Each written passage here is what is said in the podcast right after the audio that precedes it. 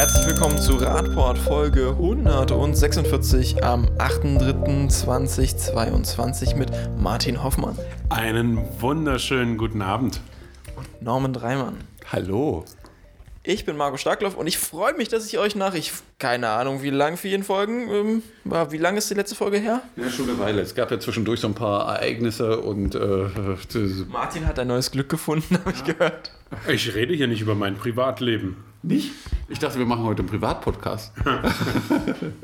ja, ja. Soll ich jetzt was zu meiner beruflichen Situation sagen? ähm, ja, ähm, also ich muss, äh, wie, wie sagst du das immer? Disclaimer? Nee, wie? Ja, also als, als, ja, als Disclaimer, als äh, Klarstellung, als Einordnungshilfe. Ja, als Einordnungshilfe muss ich sagen, dass ich jetzt seit äh, einiger kurzer, sehr kurzer Zeit ähm, für eine ähm, sozialdemokratische Fraktion arbeite im Landtag des äh, Bundeslandes Sachsen-Anhalt als Referent. Und ähm, ja, mehr ist eigentlich nicht dazu zu sagen. Ich werde natürlich die Inhalte so äh, rüberbringen, wie ich das bisher auch gemacht habe. Genau, hier gibt es trotzdem unabhängige Berichterstattung. Ich bin immer noch äh, angestellt bei der Grünen-Fraktion hier im Stadtrat und Norman will eigentlich immer noch nicht für die FDP arbeiten, deswegen klappt das mit der Ampel nicht. das wird doch nicht passieren, Marco. Norman, jetzt zier dich doch nicht so. Du musst einfach mal, muss man sich auch mal so einen Ruck geben und dann kann man vielleicht auch mit der FDP ganz oh, gut klarkommen. Nee, wirklich nicht. Vielleicht wird es auch die Linkspartei fürs Rundgrund. Ah. wir, wir, wir, schauen mal, vielleicht, vielleicht haben wir alle überragende Radverkehrsangebote. bleiben? Ja, das kannst du natürlich ha? auch. Das geht auch. Du bist dann ähm, parteilos, wirst aber vielleicht von der einen oder anderen Fraktion unterstützt. Ja, das kann durchaus das sein. Das wäre doch eine gute ja. Lösung. Das wäre mal was, ja. Okay, wir, wir kommen mal zum ersten Thema. Ähm, in den letzten Wochen ist ja einiges passiert. Ähm, die Welt sieht ein bisschen anders aus als bei der letzten Podcast-Folge. Entsprechend sind auch ein paar wichtige Themen untergegangen. Es gibt den neuen ähm, IPCC-Klimabericht, also dieser jährliche Bericht, der von allen Staaten mitgetragen wird, wo sich WissenschaftlerInnen mit den Klimafolgen beschäftigen, beziehungsweise wie es jetzt eigentlich aussieht. Und naja, äh, sieht nicht so rosig aus, Norman. Naja, äh, ist wie jeder IPCC-Bericht aktuell, also die letzten Jahre auch war. Äh, gibt viel zu tun, aber irgendwie packt keiner an. Ja, an der Stelle äh, die äh, Ergebnisse, die man sieht, ändern sich leider nicht und das Bild wird leider auch nicht besser aus dem, was wir über die letzten Jahre kennen mit unserem Podcast hört, wir hatten das ja schon mehrfach, ähm, schreiben die äh, Kolleginnen und Kollegen, die das zusammenfassen, immer noch das Gleiche leider, dass äh, viele einfach den Arsch nicht hochkriegen, auch äh, Deutschland zum Beispiel nicht an vielen Stellen. Und dass viele einfache Dinge zum Teil schon gar nicht angefasst werden, die bewirken würden, dass es vorangeht, aber da fehlt es leider irgendwie am Willen aktuell ich habe jetzt die letzten Tage schon mal überlegt, wir, wir, sprechen ja jetzt nicht mehr nur von den nachhaltigen Energien, wir sprechen jetzt, jetzt auch schon von Friedensenergien. Vielleicht ja, sollte war man. ja die FDP sehr groß bei dem Spruch, ja. Das war die Freiheitsenergien. Freiheitsenergie war unser, ja. unser FDP-Finanzminister, war das, ja. Und, und, da, ja, diese Klimakrise auch so, äh, wenn man den Bericht durchliest, eine ziemlich existenzielle Bedrohung, besonders auch so für Städte und so. Vielleicht sollte man von, von Freiheitsmobilitätsformen halt sprechen. Ja, wie, wie groß war die Zahl der bedrohten Menschen? Also, wir haben ja drei Milliarden oder was war? 3,6 Billionen, ja. glaube ich, sind es. Ja, also äh, Milliarden, Milliarden, sorry, Englisch ist Billion zum 3,6 Milliarden Menschen, deren Existenz in den nächsten paar Jahren massiv gefährdet ist äh, durch äh, die Ergebnisse, also durch die Folgen des Klimawandels. Und jetzt kann man so sagen, naja, das ist nicht so viel, aber wie viele Milliarden Menschen leben auf diesem Planeten? Sieben? Acht, ja, irgendwas. Also sieben bis acht, acht an, ja, sieben bis Fall. acht Milliarden, das ja. heißt 50 Prozent ja. der kompletten Bevölkerung. Das heißt, jeder, der zuhört und wenn neben euch einer sitzt, könnt ihr einfach durchzählen. Ja, ja, immer der zweite. so ist es leider ganz nicht, so weil leider nicht. Deswegen dieses ist das ja mit der äh, Betroffenheit immer so schwierig. Aber grundsätzlich, wenn wir die ganze Menschheit zusammenrufen würden, würde das so funktionieren. Ja, ja. dann zählt jeder eins, zwei und alle mit zwei treten dann einen Schritt nach vorne und deren ins Lebensgrundlage Wasser. ist weg. Ja. ja. ob ins Wasser oder ob dann einfach kein Wasser da ist und äh, viel Sand oder solche Dinge oder viel Eis oder was auch immer, ähm, ist am Ende, glaube ich, völlig egal. Ähm, aber steht eben relativ deutlich drin dass das ein sehr realistisches Szenario ist. Und das Allerschlimmste ist ja, wenn man das sich anguckt, über die Jahre ist es ja nicht so, dass die irgendeinen Scheiß vorausgesagt hätten, sondern wir uns da auf einem relativ klaren Pfad bewegen, der ja. nachvollziehbar ist inzwischen ja. schon. Ja. Städten bekommt da ja bei eine besondere Aufgabe zu, weil die zum einen immer extremer betroffen sind, sie sind halt einfach mal der Wohnort von, von Milliarden von Menschen und zeitgleich haben sie natürlich einmal die Chance, besonders was gegen die Klimakrise zu tun, in, in, indem sie ja relativ viel Verdichtung schaffen und deswegen viel Infrastruktur mit wenig Emissionen bereitstellen.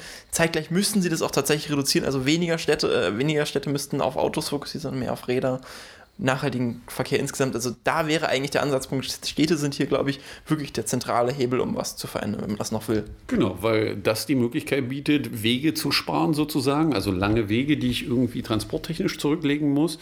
Ähm, auch bei der Energiegewinnung gibt es da viele Möglichkeiten und ich kann eben viel mehr optimieren, wenn ich Menschen so nah beieinander habe. Gleichzeitig sind das aber auch die gefährdetsten Orte, glaube ich, wenn man sich die Karten anguckt, weil der Großteil der Menschheit lebt so an Küsten. Und wenn da so mehr Wasser kommt, ja, dann ist das schwierig so an Küsten. Äh, ich glaube, wir in Europa, also gibt es diese großartige Karte, aber die kennen die meisten wahrscheinlich, wo man simulieren kann, äh, wie das aussieht, wenn der Meeresspiegel so um 50 Zentimeter, 1 Meter, 2 Meter, 3 Meter steigt. Das ist schon erschreckend, wenn man da manche Zahlen einträgt und sieht, was da rauskommt. Ja, man kann das natürlich positiv sehen. Magdeburg liegt dann auch irgendwann mal an der Küste. Ja, aber es gibt dann, glaube ich, bei sechs Meter oder so, ist schon schwierig. Ich glaube nicht, dass du in dem Meer sein willst mit dem, was dann alles drin ist, aber gut. Ja, ne, das kommt ja noch dazu am Ende und äh, mit den ganzen Folgen, die noch weiter passieren, äh, was dann wieder Nahrungsmittelprobleme und alle anderen Dinge bedeuten. Und ich glaube, wir sollten uns jetzt einfach mal zusammenreißen und endlich anfangen. Ja, das Problem ist, dass wir uns im entscheidenden Jahrzehnt befinden, wo wir noch sozusagen das Ruder rumreißen können. Jedenfalls sagt das der aktuelle Weltklimabericht. Und ähm, ähm, die Situation ist schon erschreckend und ähm, das, äh, worauf ich so ein bisschen hoffe, ist, dass wir mittlerweile ja selbst bei uns hier in Sachsen-Anhalt äh, die Folgen durchaus auch schon spüren. Also wenn man da mal in Richtung Landwirte in der Altmark oder in der Börde guckt, äh, die Jahre 2019, 2020, da hatten wir schon äh, mit Hitzewellen zu kämpfen und mit Dürreerscheinungen. Und dann gucken wir uns die Karten an, wie der Wasserspiegel im, im der Grundwasserspiegel aussieht. Das ist alles schon schwierig. Und was mich an der ganzen Sache immer irritiert, ist, dass wir seit Jahrzehnten die Lösung wissen. Wir wissen, was wir zu tun haben. Nicht erst seit Paris, äh, wo wir mit über die 1,5 Grad gesprochen haben, sondern wir wissen, was wir zu tun haben. Wir müssen weniger fliegen, wir müssen mehr Zug fahren, also klimaneutrale Mobilität nutzen.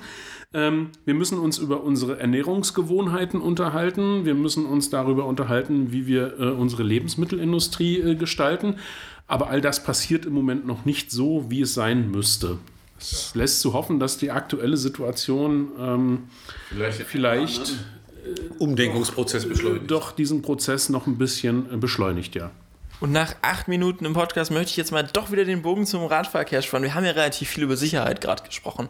Also Bedrohung mehr oder weniger durch die Klimakrise und dass wir gleichzeitig Verhaltensänderungen brauchen, also mehr Menschen ihr Verhalten ändern müssen. Das heißt unter anderem aufs Rad umsteigen. Zeitgleich gibt es da auch so ein Sicherheitsproblem, zumindest in der Wahrnehmung. Und über das müssen wir eigentlich mal reden. Das hat sich jetzt auch der Deutsche Fahrradpreis gedacht, nämlich eine der Auszeichnungen im, äh, dort ging auch an ein Projekt, das sich explizit mit der Sicherheit für Radfahren beschäftigt, nämlich mit dem äh, sogenannten Abstandsmelder, also dem Open, Open Bike Sensor. Genau, ja, der hat gewonnen, das Projekt. Ähm, äh, für alle, die es nicht kennen, es gibt eine Bauanleitung, um so einen Sensor zu bauen, den man sich dann ans Rad heften kann und der dann mit Hilfe von GPS und einem Abstandssensor misst, wie, weit, also wie groß der Abstand durch überholende Fahrzeuge ist. Und am Ende damit Karten erstellt, die zeigen, wo besonders gefährliche Situationen auftreten, also wo die Überholabstände sehr gering sind.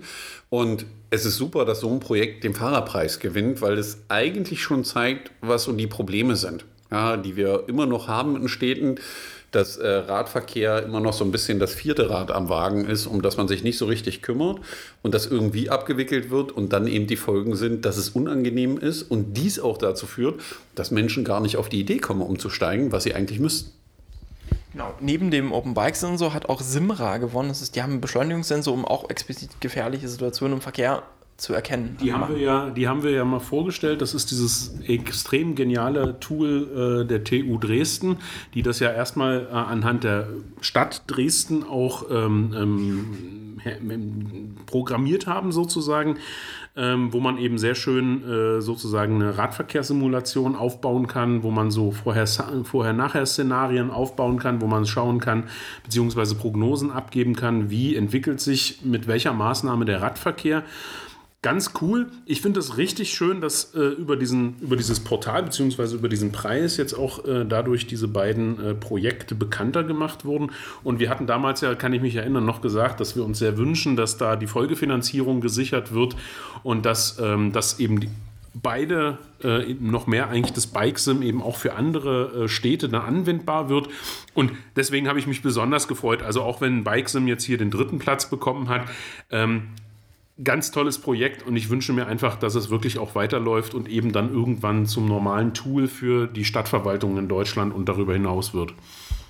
Genau, und äh, wir wollen es ja in Magdeburg auch noch weiter nutzen. Also hier ist es auf dem Start, die ersten Sachen sind schon gelötet und weißt du schon ungefähr, wann es losgehen kann, Norman? Ich kann noch nicht ganz genau sagen, wann es losgeht. Wir ich kann, sprechen jetzt wieder über den Abstandsmesser. Wir sprechen genau. jetzt wieder über den Abstandssensor. Äh, bei mir zu Hause liegt schon einer. Ich habe einen äh, äh, zum Testen. Die Halterung ist auch schon am Rad. Das Ding funktioniert auch. Ähm, äh, das heißt, es misst Abstände. Wir haben es aber äh, in Live noch nicht in Aktion gehabt. Wir werden jetzt die ersten Daten mal sammeln, um zu testen, wie das mit dem Überspielen und allem geht. Ähm, und die Zielsetzung ist dann im Endeffekt, ich glaube, es wird am Ende sechs oder zehn Stück geben, ähm, die wir verleihen um eben ganz Magdeburg abzudecken, weil wir selber werden da jetzt nicht immer unbedingt überall langfahren, aber da werden wir dann Leute versuchen, die mit dem Rad äh, da langfahren und äh, die Abstände messen auf so typischen Wegen. Also wer sich irgendwie angesprochen fühlt, kann sich schon mal bei uns melden und wir werden dann gucken, dass wir es einbinden. Ein cooles Projekt eben auch, äh, das mal so nebenbei, um einfach äh, Menschen äh, zum Engagement zu bewegen. Ne?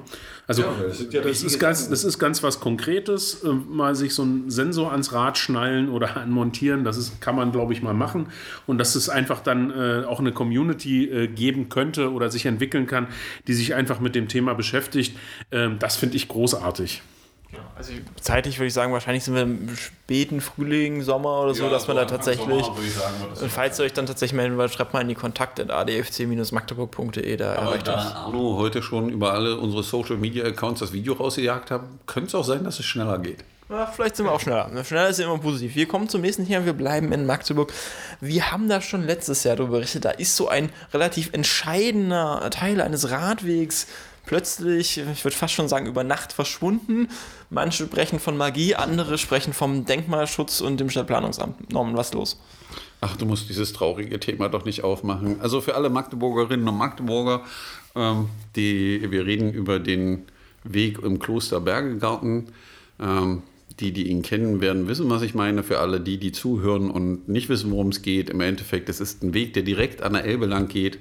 Und in der Stadt Magdeburg hat man sich gedacht, diesen Weg gibt es jetzt seit 20 Jahren, der ist asphaltiert. Wir haben da auch noch andere Wege in den Park gebaut und jetzt reißen wir diesen Weg ab. Aber wir machen, reißen den nicht ab. Also man hat ihn nicht nur abgerissen, sondern man hat einfach nur an jeder Seite die Anschlüsse gekappt um 20 Meter und hat dabei aber völlig außer Acht gelassen, dass gerade bei Corona und im Sommer das so stark frequentiert ist, dass beide Wege nötig sind, die da unten sind, damit das vernünftig aufgenommen wird, weil über die Wege läuft leider noch Deutschlands berühmtester Radfernwanderweg, der Elberadweg, der da auch noch lang läuft. Das heißt, er ist auch radfahrtechnisch äh, relativ viel unterwegs.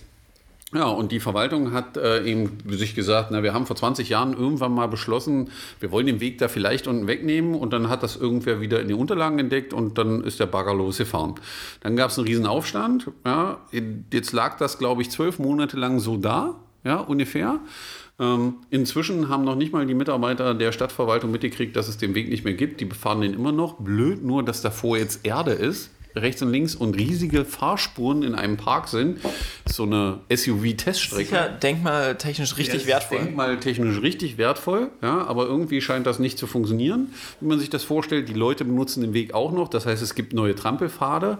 Ähm, man versucht da einfach Dinge zu regeln, die man hätte nicht regeln sollen. Und jetzt hat die Stadt eine Information geschrieben, die ist gerade aktuell von heute, wo man jetzt beschreibt, was man jetzt damit Großes machen will. Also im Endeffekt, wir reden von einem fertigen Weg, der dort lag über die letzten Jahre und kein Problem hatte. Der hatte ein paar Wurzelaufbrüche, aber das kennen Radfahrer zur Genüge. Das war Im Vergleich zu allem, was wir in Magdeburg kennen, war das traumhaft. Genau, war das traumhaft, weil wir reden über eine 3,50 Meter breite Asphaltdecke, die da lang lief, die Fußgehende und Radfahrende sehr gerne benutzt haben.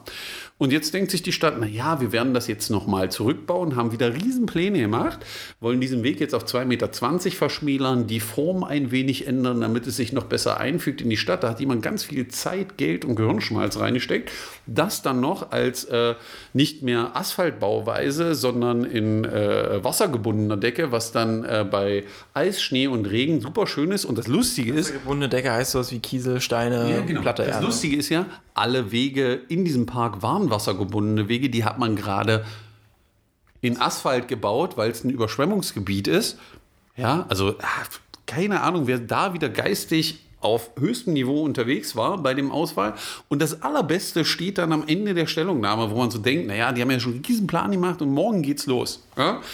Und dann kommen sie zu dem Punkt, naja, das kostet irgendwie 80.000 Euro, wenn wir das machen wollen. Ja, also für den, wir haben einen Weg gehabt, den haben wir abgerissen, jetzt machen wir einen neu, kostet 80.000 Der Euro. schlechter ist in der Qualität. Der, mir fällt gerade ein, vielleicht sollte jemand extra drei anrufen bei den Sachen. Äh, so, und dann kommt das Beste. Sie beantragen für die 80.000 Euro Fördermittel und ein möglicher positiver Bescheid ist frühestens im Dezember 2023 für das Haushaltsjahr 2024 bis 2027 zu erwarten. Somit kann in Abhängigkeit von der Bewilligung die Maßnahme frühestens im Jahr 2024 gestartet werden. Wir haben jetzt das Jahr 2022. Der Weg liegt schon ein Jahr so da. Er liegt noch mindestens zwei Jahre so da und dann wird das da völlig zertreten, zerrammelt sein. Aber das Baudenkmal wird großartig aussehen. Also dazu kann man doch nur ein Fazit ziehen, das besteht aus zwei Worten. Nee, aus drei. Das erste, die erste Wortgruppe ist geistige Umnachtung und das zweite Wort ist äh, Zeitverschwendung. Zeit und Geldverschwendung und auch unsere Zeitverschwendung. Das Schlimmste dabei ist, dass äh, ich saß letztens mit einem Mitarbeiter des Tiefbauamtes, die den Abriss durchgeführt haben. Also die ja den Auftrag hatten, den Abriss durchzuführen. Und der hat mir erzählt, dass seine Mitarbeiter jetzt angegangen wären, weil sie es abgerissen haben und sagen muss, nee, die Jungs konnten gar nichts dafür, weil die haben einen Auftrag gekriegt. Aber da sind andere, die die Verantwortung dafür tragen, die diesen Auftrag erteilt haben und dieses ganze Chaos verursacht haben, was keinen interessiert hat, was kein brennendes Problem war, was man lösen musste, was super funktioniert hat und auch auf dem neuen, also die Argumentation mit den Wurzelaufbrüchen, auch auf den neuen Wegen haben wir Wurzelausbrüche, aber sich jetzt hinzustellen und zu sagen, naja, wenn wir einen positiven Bescheid vielleicht kriegen, dann können wir die Situation 2020, änd- äh, 2024 vielleicht ändern, wo ich sage, Alter, fahrt dahin, macht die Anschlüsse wieder, schmeißt das ganze Papier weg, was ihr gemacht habt und redet nie wieder darüber. Das würde wahrscheinlich günstiger sein als 80.000 Euro. Definitiv. Vielleicht beschäftigt es aber zwei Leute einen Nachmittag oder so. Aber das kann man doch auch mal mh, öffentlich aufarbeiten, oder? Wir machen hier einen Podcast, der ist öffentlich. Ach ja, stimmt, die hören ja, wird ja gehört. Ähm, nee, aber das könnte man ja auch mal. Also ich habe gehört, es soll Leute geben, die hören hier zu. Ab und zu. Äh, Ich, ich glaube, du hast doch erzählt, dass selbst äh, die Verkehrsministerin das Ding hier kannte. Ja, das stimmt. Ja? Wir kommen mal zum nächsten Thema. Also wir bleiben natürlich an dem dran. Wenn es da Neuerungen gibt, kriegt ihr natürlich die Informationen dazu. Die, ja, aber das Leid, die, die, die, die, die Ratsinformation, also jeden Dienstag trifft sich der Oberbürgermeister und dann werden neue Stellungnahmen veröffentlicht aus der Verwaltung. Dieses Leid geht weiter und es stehen noch zwei weitere bevor. Es geht jetzt um die Europäische Mobilitätswoche. Das ist ja ein Projekt der Europäischen Kommission, das es jetzt seit 2002 gibt. Ja. Da werden. Ach, vielleicht möchte Norman uns ja erstmal sagen, was die Stellungnahme sagt. Warum? Nein, komm, lass uns erstmal. Wir, wir sollten erstmal darüber reden, wie das so in den letzten Jahren gelaufen ist. Nein, wir sollten was erstmal. die Mobilitätswoche ist. Wir sagen erstmal, was die Mobilitätswoche ist und was das für große Vorteile bietet. Ähm, also eine Institution auf europäischer Ebene, auf der sich äh, europaweit Kommunen beteiligen können und in dieser Aktionswoche etwas für den Radverkehr tun können. Und äh, es ist ja auch so, dass sich europaweit sehr, sehr viele Kommunen mittlerweile da beteiligen. Äh, wenn man da gibt es immer diese Karte, diese Übersichtskarte und eine Liste, welche Kommunen dabei sind. Die ist ellenlang mittlerweile. Außer sind so Städte, die machen das, ne? Das sind so Städte und, und auch Dörfer sein. auch kleinere Gemeinden, die können das machen. Und wenn man sich diese Liste anschaut, dann ist schon äh, schön, wie das auch mittlerweile innerhalb von Deutschland auch angenommen wird. Und dann kommt man immer in den Abschnitt Sachsen-Anhalt. Und da, äh, äh, da ist dann, äh, da entstehen dann so Fragezeichen und, und man fragt sich, warum denn in Sachsen-Anhalt nicht mehr Kommunen da mitmachen. Ja, warte, eine Sache, sag mal, wo, wozu ist das Ding eigentlich? Na, das ist dafür da, um einfach, um in einer Woche das Thema Radverkehr mal so richtig ja, Radverkehr, nachhaltige Mobilität. Naja, nachhaltige alles. Mobilität, äh, um zu zeigen, das geht. Wir hatten ja vorhin gerade zum Eingang dieses Thema äh, Weltklimarat sagt, ah, wir sollten uns auch in der Mobilität vielleicht mal umorientieren. Das ist ein schönes, diese Mobilitätswoche ist ein sehr schönes, äh, eine schöne Möglichkeit, um einfach die ganzen Facetten, was man machen könnte, ähm, mal darzustellen und mit coolen Aktionen zu zeigen, hey, das geht. Genau. Also innerhalb dieser Mobilitätswoche, die immer vom 16. bis 22. September jedes Jahr stattfindet, sind Kommunen dazu aufgerufen, mit drei Aktionsformaten teilzunehmen. Das erste ist, eine Mobilitätswoche zu organisieren, also mit verschiedenen Aktionen darüber aufzuklären, was nachhaltige Mobilitätsformen sein können und wie sie besser genutzt werden können in der Stadt. Ein nächstes Format ist eine explizite Verbesserung zu eröffnen oder zu bauen. Also ich kann einen neuen Radweg bauen und den in der Woche eröffnen. Das ist die eine Sache. Und die dritte Sache ist, einen autofreien Tag zu organisieren. Das ist dazu, wozu die Europäische Kommission die Kommunen und Städte aufruft. Jetzt hat eine Stadträtin aus, also Madeleine Link in dem Fall aus der Fraktion Grüne Future, die Antrag gestellt, dass die Stadt Magdeburg sich doch in diesem Jahr an dieser Mobilitätswoche beteiligen soll. Dieser Antrag ist noch nicht vom Stadtrat äh, beschlossen worden. Es ist jetzt nur in den Ausschüssen bisher verwiesen. Und jetzt hat die Stadt aber schon eine Stellungnahme dazu geschrieben. Genau. Also dazu muss man ja sagen, dass das vorher so aus einem einer Vereinigung aus mehreren äh, Vereinen immer wieder versucht wurde anzustoßen, das zu organisieren. Aber natürlich es nötig ist, dass eine Stadt unterstützend tätig ist, weil von dem, was Marco gerade erzählt hat, wenn man so darüber redet, wir wollen so einen Aktionstag und vielleicht die MVB mal äh, einen Tag kostenfrei machen, damit man das ausprobieren kann. Man könnte einen autofreien Sonntag machen oder so, braucht man auch wie die Stadt und Behörden im Boot. Ja, also die müssen irgendwie alle mitmachen. Und dann, ja, kommt die Antwort. Und da schreibt dann der Beigeordnete in dicken Buchstaben geschrieben, also wir haben einen Text vor uns und das, was ich jetzt vorlese, sind die fettgedruckten. Ich rate davon ab, die Europäische Woche der Mobilität per se von der Verwaltung koordinieren zu lassen. Wer den Hut auf hat, sollte von den Teilnehmenden der Vorbereitungstreffen selbstbestimmt werden können. Meiner Einschätzung nach sollte der Stadtrat nicht beschließen, wie sich ehrenamtliches Engagement selbst organisiert. Warte, Martin, von was hast du die ganze Zeit gesprochen? Wer nimmt mit teil? Ähm, also das ist ein Angebot für Kommunen. Die tragen die Hauptverantwortung und sollen es leisten.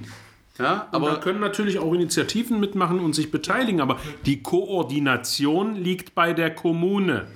Interessant ist, dafür gibt es ja noch einen extra Begriff. Es gibt die sogenannten Mobility Actions, mit denen sich ja dann auch noch Initiativen zusätzlich registrieren können. Weil es ist eigentlich Aufgabe der Kommune, die Probleme, die für alle vor ihnen stehen, nämlich äh, äh, die Verkehrswende und so voranzutreiben, indem sie mal Angebote und Möglichkeiten schaffen, Dinge auszuprobieren und das zu koordinieren und Aktionen zu machen, die dazu führen, dass Menschen andere Mobilitätsformen mal ausprobieren können oder einfach mal testen, weil an dem Tag ist das dann eben für alle so und wir machen das mal gemeinsam und probieren das mal aus.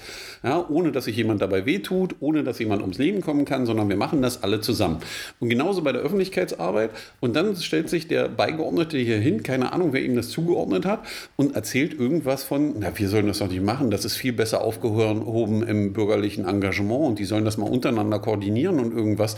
Die, die überhaupt gar keine Straßensperrung machen können, keine großen Sachen organisieren können im Endeffekt, wo es immer der Stadt bedarf. Ja, vor allem, weil die Stadt das ja im Zweifelsfall blockiert. Wir hatten ja schon für genau. diverse, also es gibt diverse Initiativen oder Privatpersonen dieser Stadt versucht haben, Straßensperrungen für Aktionen durchzuführen. Die hatten alle einen sehr harten Kampf gegen diese Stadt dafür, genau, beziehungsweise gegen die Versammlungsbehörden im Fall. Und es ist ja auch nicht so, dass man, also wer auch immer diese Stellungnahme vorbereitet hat, dass man einfach mal, das nennt man glaube ich Internet, äh, das ist diese Einrichtung, wo man. Gibt das in Sachsen-Anhalt schon? Das gibt es in Sachsen-Anhalt schon, ja. Da kann man so über die Tastatur Suchbegriffe eingeben und auf die Return- oder Enter-Taste drücken und dann kommt dann in der Suchmaschine so ein Ergebnis. Und unter anderem sieht man dann auch, dass das Umweltbundesamt, was ja auch in unserem äh, Bundesland, nämlich in Dessau, sitzt, eine eigene Information dafür anbietet, eine Plattform, Ansprechpartner etc. Und dann gibt es da auch eine Seite, die nennt sich, was ist das eigentlich, diese Mobilitätswoche? Und da steht dann drin, ja, das ist eine Kampagne der Europäischen Kommission. Seit 2002 bietet sie Kommunen aus ganz Europa die perfekte Möglichkeit, ihren Bürgerinnen und Bürgern die komplette Bandbreite nachhaltiger Mobilität vor Ort näher zu bringen. Ja, und dann muss man sich schon fragen, wer, warum trägt man diese leicht portionierte, bereits das auch in einem netten Erklärvideo. Es gibt das in so einem Erklärvideo, das wie in der Sendung der Maus für Leute, Was die das nicht verstehen. Vielleicht schicken wir das nochmal rum. noch mal so schwer daran, sich das anzuschauen und einfach mal die Vorteile zu sehen für die Kommune oder die Landeshauptstadt äh, und zu sagen, ja, tolle Sache, machen wir mit, perfekt, wunderbar. Wir setzen uns auch den Hut auf, weil es ist nämlich ein Angebot für Kommunen. Also da muss man sich wirklich fragen, ähm, Im Endeffekt kann man daraus einschließen, die haben einfach nicht geschnallt, welchen Vorteil ihnen das bietet. Also wenn man dann eben mit dem Die Titel halten das, also es klingt ja auch so aus der Stellungnahme an, wir haben das Personal davon. Es klingt nach einer Mehrbelastung, auf die sie keine Lust haben. Genau. Apropos Mehrbelastung, da kommen wir ja dann zur letzten Sache. Ne? Wir kommen zum letzten Thema, das ist die Stellungnahme, die ich ja persönlich schon am, am positivsten finde aus dieser, aus dieser Dienstberatung des Oberbürgermeisters. Man, man kann die jetzt auf verschiedene Arten und Weisen lesen. Man kann sie. keine Stellungnahme. Nein, es ist eine, eine Drucksache, die dem Stadtrat zum Beschluss vorgelegt wird an der Stelle. Also die Stadt, also Drucksachen heißt, die Stadtverwaltung arbeitet was aus, was sie dem Stadtrat als Vorschlag vorlegt, um das zu beschließen, ähnlich wie so ein Antrag praktisch. Ja, es geht da um die Sternstraße. Viele, die unseren Podcast länger gehört haben, wissen, äh, haben wir lange drüber geredet, schon viel drüber geredet und vor allem um die gastronomische Nutzung der Parkflächen dort in dieser Sternstraße. Also, wer nicht aus Magdeburg ist, das ist praktisch die eine Straße, in der wir noch Bars haben. und da ging es auch schon mal um die Berliner Kissen, ne? Haben wir da nicht auch schon mal drüber gesprochen? Die sind am Hasselbachplatz. Ja, aber wir hatten, die sollten doch auch in die Sternstraße rein. Ja, aber das hat noch nicht so richtig geklappt. Aber äh, der Punkt ist der, es ging ja immer darum, dass man diese Parkplätze um, um, äh, nutzt und den Gastronomen zur Verfügung stellt. Ja, und wie Marco schon sagte, wir sind jetzt ein paar Jahre ins Land gegangen und äh, es gibt jetzt diese Beschlussvorlage für den Stadtrat, die beschließen soll, dass diese Parkplätze für die Gastronomen für Sondernutzung zur Verfügung Soll ich stehen. noch kurz was zum Hintergrund sagen? Also, wie gesagt, es gab von einem, einer Bar, die es inzwischen nicht mehr gibt, und lange diesen Wunsch, diese Flächen zu nutzen, auch nur um dort Fahrradabstellbügel hinzustellen, weil sie auch viele Radfahrer haben, die da hinkommen, weil es gibt nicht so viele Abstellbügel in dieser Straße, oder dort Gastroflächen aufzubauen. Besonders so in Corona war das ein großes Thema und die Stadtverwaltung hatte sehr lang gemauert. Im letzten Jahr hatten wir zum ersten Mal einen Pilotversuch, wo tatsächlich ja dann dort mal Terrassenflächen aufgebaut wurden für die Gastronomen auf den Parkflächen. Und das sind jetzt praktisch die Ergebnisse, die wir daraus sehen. Genau, die, äh, das hat man jetzt ausgewertet, nachdem man das gemacht hat. Äh, die Sondernutzung äh, lief jetzt ab dem Juli, glaube ich, oh nee, äh, Aufbau und Betriebnahme der Terrasse war dann erst im August 2021. Da hat man das dann endlich gemacht. Und jetzt kommt man zu horrenden Ergebnissen. Ja, man hat sich das dann angeguckt und stellt fest, die erweiterte Außengastronomie ist von den Gästen sehr positiv aufgenommen worden. Ach guck, das hätte man auch nicht sehen können, wenn man in andere Länder guckt, dass das positiv aufgenommen Ja, wird. wir erinnern uns, da hat Martin, glaube ich, vorhin nochmal erwähnt, da gab es so einen CDU-Stadtrat, der noch vehement, also Martin, willst du nochmal? Ja, der CDU-Stadtrat, ich weiß nicht mehr, ob es Herr Stern war oder, ja, Herr Stern war es vielleicht, der sich ja da in der Stadtratssitzung hingestellt hat und äh, überhaupt sein, sein Unverständnis äußern musste, wie überhaupt jemand auf die Idee kommt, an einer Straße ein Bier zu trinken. Es gäbe ja so viele schöne andere Orte. nicht auch die Situation mit dem äh, Lastenradfahrer zahlen keine Miete? Ja, ja, Genau, exakt, exakt, exakt. Und nun muss sich der Herr Stadtrat äh, äh, selbst von der Verwaltung sagen lassen, ah, es ist manchmal schon... Norman das im Wortlaut direkt wiedergeben. Ich finde, das passt sehr gut dazu. Ja, Es ist der Verwaltung nicht bekannt, dass der Wegfall der Parkbuchten zu Problemen geführt hatten. Ach schau, fünf Parkplätze oder sechs sind weg und die Welt ist nicht untergegangen. Vielmehr zeigte sich dadurch eine Steigerung der Aufenthaltsqualität. Ist verrückt, was hier drin steht, weil die Welt scheint nicht untergegangen zu sein in Magdeburg an der Stelle. So wie man es immer wieder hört, wenn es darum geht, dass man Parkplätze für was anderes in der Innenstadt nutzen will, kommen die hier zu der Erkenntnis. Die, der nächste Satz ist großartig. Die Überlegung, dass die Menschen nicht an der Straße sitzen und Bier trinken wollen, hat sich ebenfalls nicht bewahrheitet. Schönen Gruß an Herrn Stern. Tatsächlich sind die Sitzplätze an der Straße schneller und bevorzugter belegt als die Plätze an der Hauswand. Und ich finde, Marco, du hast vorhin einen passenden Satz dazu gesagt, was da eigentlich hätte stehen müssen. Was war denn das? Es war nur eine WhatsApp-Chat-Gruppe, aber meine Aussage war, glaube ich, sie hätten es einfach zusammenfassen können mit, äh, sorry, dass wir hier alles fünf Jahre lang blockiert haben und die Zeit aller Menschen verschwendet haben und Unternehmen blockiert haben oder so. Genau. Also das ist ein ganz wichtiger Satz, den Marco da sagt, weil man muss ja sehen, dass die Verwaltung ewige Zeit damit verbracht hat, zu erklären, warum die Dinge nicht gehen. Und das können die besonders... All die Sachen, die, Sie haben ja beschrieben, ja, dann haben die Anwohner in Parkplatzproblem. Jetzt legen Sie da, die Anwohner haben kein Parkplatzproblem. Sie sagt, da will keiner sitzen, die wollen da trotzdem sitzen. Also alles, was Sie gesagt haben, und Aufenthaltsqualität würde ja überhaupt nicht entstehen. Die Aufenthaltsqualität ist entstanden. Also alles, was Sie behauptet haben, ist Und das Nicht muss wahr ich jetzt, gewesen. Das muss sich jetzt auch keiner vorstellen, so nach dem Motto, dass das so eine 5-Sekunden-Diskussion ist, wie wir sie hier gerade führen oder zusammenfassen. Das ist ein ständiges Hin und Her und ein ständiger Kampf. Das heißt, da haben Mitarbeiter aus der Verwaltung viel Zeit, Energie darauf verwendet, zu erklären, warum die Dinge nicht gehen. Wir sollten nicht Zeit sagen, wir sollten Geld sagen. Zeit und Geld, also ihre Arbeitszeit und das Geld, was sie dafür bekommen haben an der Stelle. Weil der Punkt ist der, dafür laufen dann andere Projekte in der Stadt nicht, wo man sagen muss, das sind alles Dinge, die man sehen kann, wenn man einfach mal irgendwo anders hinguckt, außer nach Magdeburg. Da kannst du wahrscheinlich schon nach Halle gucken und so weit musst du gar nicht fahren, nach Potsdam oder so, da funktionieren die Dinge auch. Und wenn du mal viel Zeit hast, fährst nach Paris, Italien oder was weiß ich nicht. Aber dafür braucht diese Verwaltung gefühlte vier Jahre, um zu schnallen, dass das funktioniert. Das ist unfassbar. Ja, das ist alles richtig. Aber es gibt auch etwas Positives daran. Also nicht nur das Ergebnis dieser Stellungnahme, sondern es zeigt, eine Verwaltung einer Landeshauptstadt kann innerhalb von fünf Jahren auch dazulernen. Und das lässt ja zum Beispiel zum Thema Mobilitätswoche ja vielleicht hoffen. Das heißt, es spricht jetzt für die Mobilitätswoche 2027. Es wäre schön, wenn die Stadt ihre Lernkurve beschleunigt und das eine Exponentialfunktion ist, weil im großen Zusammenhang mit dem, was wir am Anfang besprochen haben, wenn die Lernkurve so weiterläuft, wie die Stadt sie aktuell hat, brauchen wir uns um das Thema Klimawandel keinen Kopf machen, weil da ist bis 2050 noch 23.000 Studien, die sie nicht umgesetzt haben. Was hatten wir im ersten Beitrag zum Weltklimarat, was du ja gerade aufgegriffen hast? Es ist dieses Jahrzehnt, wo wir noch das Steuer rumreißen können. Aber wenn wir uns jetzt wieder fünf Jahre Zeit lassen für das eine oder andere, dann Gucken wir mal. Ja? In dieser Stadt geht immer alles ganz schnell, was für ein Autoverkehr ist. Wenn es mal darum geht, äh, dass man 80 auf den Ring fahren kann, findet man ganz schnell 600.000 Euro. Man findet auch ganz schnell Geld, wenn man eine Bob-Anschubbahn braucht. Ja? Dann wird das im Eilverfahren gemacht. Aber wenn es darum geht, mal wirklich auch Wirtschaft zu fördern und das urbane Leben, dann brauchen die gefühlte drei bis fünf Jahre, um irgendwas hinzukriegen, um dann am Ende festzustellen, oh, scheiße, jedes Argument, was wir gebracht haben, hm, das gab es ja gar nicht. Hm, das hat sich wohl wer ausgedacht. Hm, wie konnte das denn passieren? ja, also, ja. Na gut. Ich hoffe natürlich auch, dass Herr, Herr Stern auch so eine Lernkurve hat. Also, dass er vielleicht auch einfach nochmal überlegt, ob er sein Weltbild vielleicht an der einen oder anderen Stelle nochmal überdenkt und sich vielleicht dann doch auch mal vorstellt. Polemik ist doch so schön in dem Punkt. Ja, vor allen Dingen, wenn du über Lastenradfahrer lästern kannst. Ja, das stimmt. Ich, ich glaube, ich, es ist besser, wenn die Wähler in die Lernkurve haben und bei der nächsten Kommunalwahl entsprechend dann ihr Kreuz machen, so dass sie denken, Ja, wir Das- haben ja bald Wahl, ne? Gibt ja bald einen neuen Oberbürgermeister. genau, der Oberbürgermeister könnte auch bald wählen, äh, nämlich in ja, In weniger als- weniger als acht Wochen. Ja.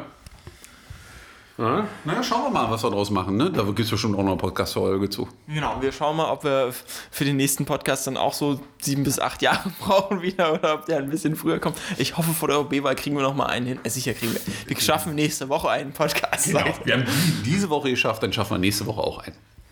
Ja, vielleicht passiert nicht noch ein neuer Krieg oder sonst irgendwas dazwischen, aber wir schauen mal. In dem Sinne, eine äh, gute Fahrt, ah, genießt äh, die restliche Woche. Es wird Frühling, fahrt mehr Fahrrad, genießt Ja, es auch mal länger hell, es wird früher hell, es bleibt länger hell, es ist warm, es ist äh, angenehm. Fahrt. Tschüss. ja, schönen Abend. Ciao.